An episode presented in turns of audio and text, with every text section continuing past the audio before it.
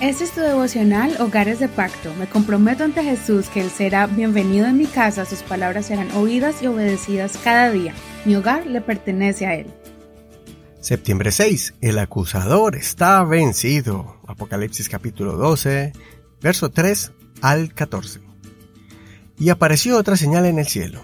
He aquí un gran dragón rojo que tenía siete cabezas y diez cuernos, y en sus cabezas tenía siete diademas. Su cola arrastraba la tercera parte de las estrellas del cielo y las arrojó sobre la tierra. El dragón se puso de pie delante de la mujer que estaba por dar a luz, a fin de devorar a su hijo en cuanto le hubiera dado a luz. Ella dio a luz un hijo varón, que ha de guiar todas las naciones con cetro de hierro. Y su hijo fue arrebatado ante Dios y su trono. Y la mujer huyó al desierto, donde tenía un lugar que Dios había preparado para ser alimentada allí durante mil doscientos sesenta días. Estalló entonces una guerra en el cielo. Miguel y sus ángeles pelearon contra el dragón, y el dragón y sus ángeles pelearon, pero no prevalecieron, ni fue hallado más el lugar de ellos en el cielo.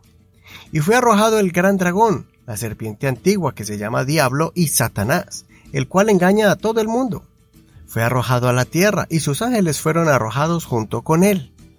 Oí una gran voz en el cielo que decía, Ahora ha llegado la salvación y el poder y el reino de nuestro Dios y la autoridad de su Cristo, porque ha sido arrojado el acusador de nuestros hermanos, el que los acusaba día y noche delante de nuestro Dios. Y ellos lo han vencido por causa de la sangre del cordero y de la palabra del testimonio de ellos, porque no amaron sus vidas hasta la muerte.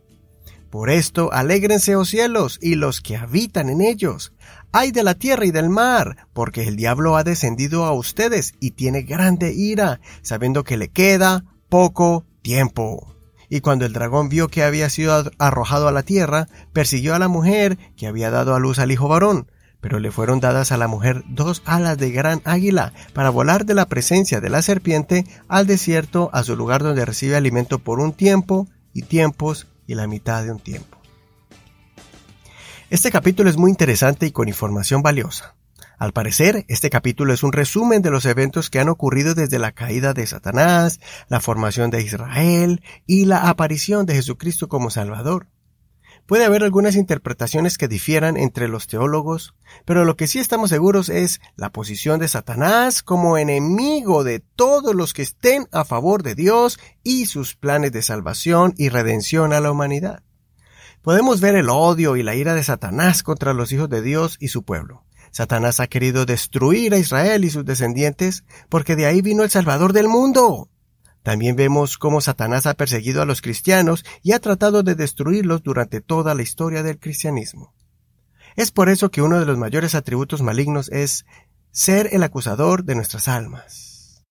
Desde la caída de los primeros seres humanos como Adán y Eva, pasando por el justo Job, y hasta el día de hoy, él continúa utilizando sus artimañas para manipular, engañar y culpar al ser humano, señalando sus defectos y sus errores, recordándole las acciones vergonzosas del pasado para que nadie encuentre el camino de salvación ni acepte el mensaje de redención y perdón de pecados, tampoco que desarrolle una relación íntima y confiable con el Señor.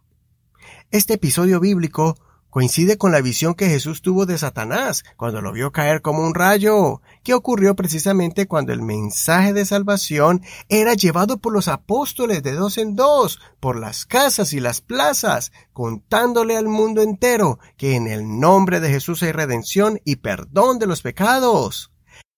Y más ahora que la sangre de Jesucristo sigue vigente y es efectiva para perdonar pecados.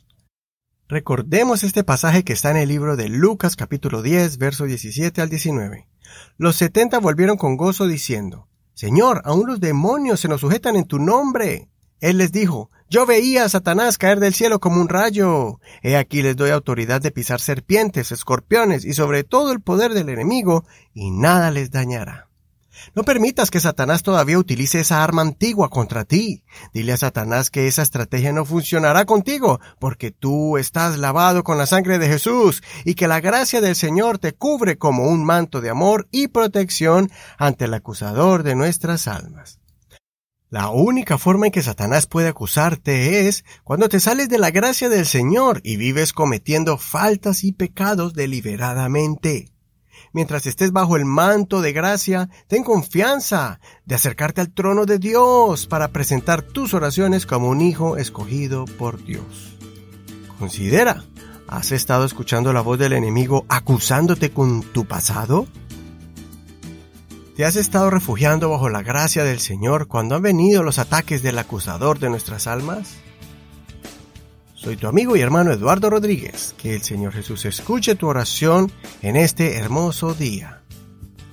No olvides compartir con todos tus amigos y tus contactos en las redes sociales este tu devocional favorito para que otras personas sean edificadas con este devocional.